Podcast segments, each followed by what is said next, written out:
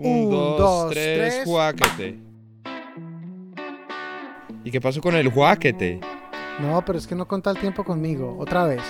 Un, dos, tres, juáquete. Listo. ¿Usted estaba contando el tiempo conmigo o no? Sí. Ok, bueno, está bien. Hermano, ¿cómo va? Bien, bien, encerrados todavía, pero pues ya digamos que volviendo a la nueva normalidad, ya saliendo un poco más seguidos, pero, pero todavía con un poco de angustia, ¿no? Sí. O sea, de hecho, si usted oye la manera como le pregunté, como le hice la pregunta, es en un tono como bastante alto, ¿no? ¿Usted ha oído eso que dice que la gente cuando habla un tono más alto es porque, porque está como ansiosa o preocupada? Sí, es que se nos está alargando mucho este tema. Pues yo no sé, al principio era uno como, uy, ojalá nadie cercano eh, le diagnostiquen coronavirus. En este momento es, ojalá nadie cercano que le hayan diagnosticado coronavirus se le complique. Porque pues, yo no sé, personas conocidas, allegados, amigos, colegas, yo creo que ya voy por lo menos por 5, 6 contagiados. Sí, sí, sí, sí, por ahí va. Y hermano, mire, cuando, cuando el coronavirus empezó a hacer noticia en Colombia, por allá a principios de marzo, eso era noticia que todavía era, todavía era lejana. Como que China estaba en cuarentena, la información que llegaba de Italia era como que se empezaba a ver preocupante.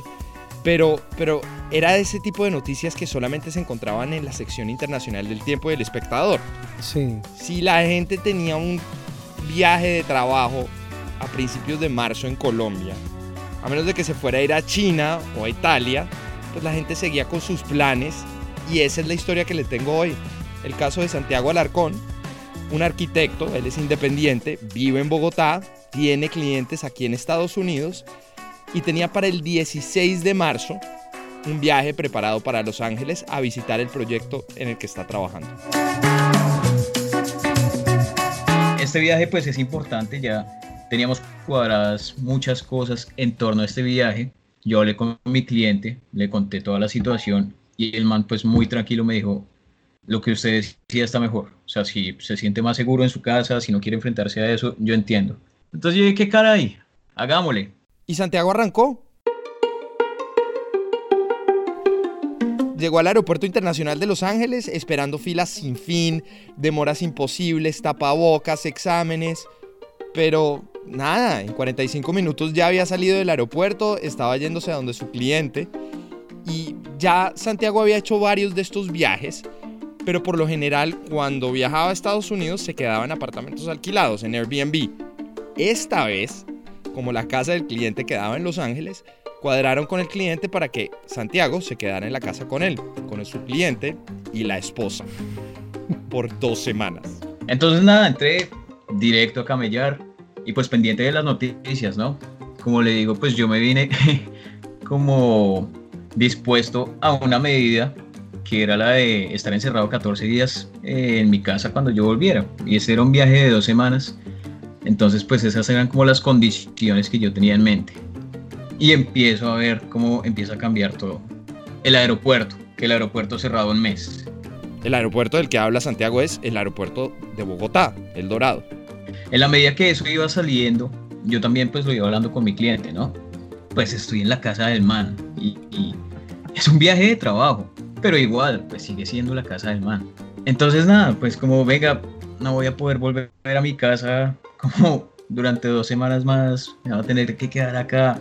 Y el man igual, súper tranquilo, relajado, súper generoso. Pero, pero, pues está el tema de, de que no es mi casa, y que me estoy quedando mucho tiempo acá. O sea, es una relación profesional, pero ya por un tiempo tan extendido en el que uno no puede salir a ningún lado, pues las cosas ya empiezan a, sentirse un poco distinto, ¿no? Ya, ya no sé, ya, ya, ya pasamos como de, eh, de mi cliente y yo a, hasta roommates. Ah, bueno, y aquí en la casa son mi cliente y la esposa, que además tienen como más del doble de mi edad. Entonces, ¿Cuántos años tiene usted y cuántos años tienen los tiene, tiene el cliente y su esposa? Yo tengo 31 años, mi cliente 65 y la esposa por el estilo. y venga, y entonces ya, ya jugaron todos los juegos de mesa habidos y por haber. ¿Cómo es una cena? Es decir, usted, usted, usted casi que es el, el, el estudiante intercambio. pues sí, marica, yo terminé volviéndome eso. Además que, no sé, como, pues la cultura aquí es distinta. Acá ya estando tanto tiempo, pues sí, marica, ya me vuelvo como estudiante de intercambio como ya más metido en lo que es la familia, la casa, pero pues yo vine aquí a camellar, entonces, no sé, un día normal es estar aquí trabajando, pero después hacer el almuerzo, pero aparte, no sé, son súper generosos, súper queridos, pero pues culturalmente los gringos son como más independientes, no tan cercanos como familia, no tan pendientes como el uno del otro, no, no sé si me explico. Aquí es como usted está en su casa, si se quiere preparar su almuerzo, hágale, pues también cuando cocinan me invitan, por supuesto. Y yo también pues trato de ayudar de vez en cuando. Yo he cocinado un par veces y les digo y lo ofrezco y pues los manes todo bien con eso. Y así lleva Santiago desde marzo. Afortunadamente pues ha podido seguir trabajando en la obra, pero hasta el día de hoy no es claro cuándo es que van a reabrir El Dorado y Santiago sigue en Los Ángeles. Claro, en ese tipo de situaciones lo único que le queda a uno pues es aprovechar. Ya con toda la incertidumbre y con no sé, con el cambio de planes, o sea, en este momento uno no puede hacer planes. Usted hace un plan y, no sale pues porque todo cambia muy rápido, día tras día. Entonces con eso ya no estoy tanto como pendiente a ver cuándo quiero volver, sino ya estoy como más conectado con el trabajo acá. Aquí ya vamos a empezar construcción, como le digo, y esto van a ser como unos tres meses más por ahí. Entonces nada, Rafita, uh, yo creo que va a seguir aquí estos tres meses. Ah, bueno. Sí, pues. Salió bien la vaina. A, este punto, las cosas como que ya están más cómodas, más tranquilas. No sé, como que la convivencia está más engranada. Total. Entonces, pues nada, pues aprovechar. Qué locura, todo el mundo le ha tocado alguna cosa diferente y todo el mundo ha tenido que adaptarse a lo que le toque. Eso le pasó también a una amiga mía, María Fernanda Bastidas. Mi nombre, mi nombre de casada es María Fernanda Bastidas Spence. Bueno, María Fernanda Bastidas Spence.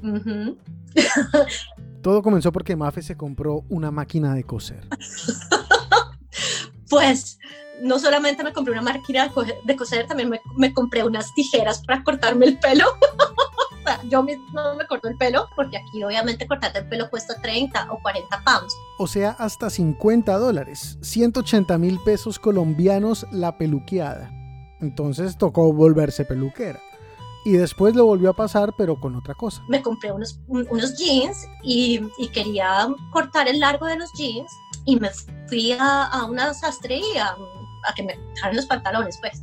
El tipo me dice, pero mm, ¿los trae ahí? Yo sí. Y, me dice, bueno, ¿y tiene la medida y todo? Y yo, la medida, usted no le toma la medida y me dice, no, usted tiene que traer los pantalones ya con la medida. Y a mí me dio como sensación de que el tipo era perezoso y que no quería hacer su trabajo y yo me volví a mi casa y entonces alguien me contó que no, que sencillamente ellos no hacen ese servicio de cortarte los pantalones que te los midas, sino que tú tienes que llevar todo medio y todo y ellos solamente cogen el rollo. Yo dije, no, no, o sea, me voy a comprar una máquina de coser porque es que no puede ser justo que me cobren, además estos sí son como 15, 20 pounds y yo dije, no, pues es que más caro que el corte pelo.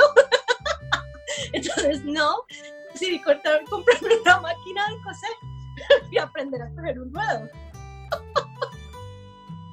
y pues el pelo no me ha quedado tan mal y los pantalones tampoco.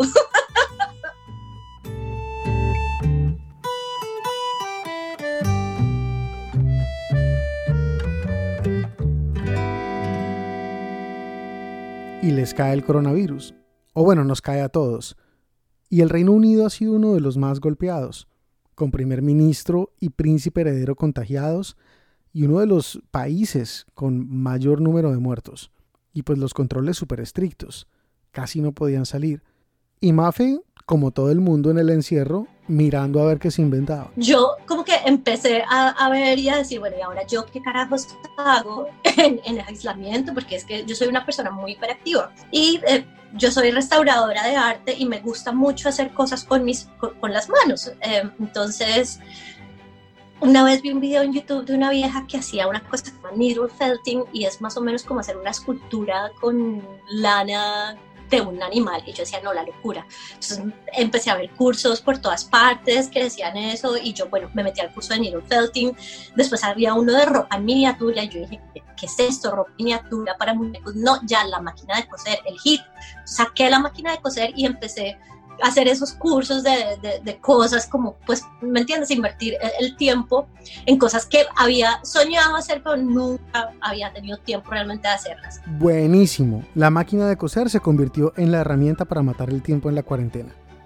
Pero como que se le podía sacar un poquito más de jugo. Y me encontré de casualidad con un newsletter de la localidad de Westminster, que es donde yo vivo, y ahí había oportunidades de voluntariado y, nos, y llegó otra carta ya específicamente del voluntariado donde ponían todas las oportunidades que estaban saliendo y de repente decían que querían gente que cosiera en su casa, que tuvieras máquina de coser y que, y que listo, que para hacer máscaras em, de protección facial para trabajadores eh, de los hospitales, para médicos, enfermeros y esto. Y entonces dije, no, ya, este es el mío, no tengo que salir de la casa. y la máquina ya está afuera. y les dan las materias primas. Las autoridades sanitarias le dan como un rollo de tela y los elásticos y de ahí le salen como 20 tapabocas. 20 semanales fueron al comienzo y ahorita ya estoy en 40 semanales porque tú empiezas a descubrir que esto tiene unos secretos de cómo coser cosas, cómo, cómo hacer, no sé, los mismos bordes de las macras, puedes hacerlas todas de un tiro y no tienes que cortar los hilos y bueno, empiezas a conocer el mundo, el mundo secreto de la costura. Y bueno, al final le ha servido un montón como de práctica para entrenarse y aprender nuevas cosas con la máquina. Pues mira que ya me conseguí el, curso de cómo hacer una camisa desde ceros. Entonces yo creo que voy a empezar a hacerme mi ropa porque honestamente creo que las curvas de las latinas y de las británicas son diferentes y yo odio comprar ropa acá. Recuerden seguirnos en redes sociales como bienvenidos a C y que todos los 15 episodios que hicimos de nuestra primera temporada están en Spotify, Google, Apple o cualquiera de los servicios de podcast que ustedes usen para oír sus podcasts. Esto es, bienvenidos a Colombia.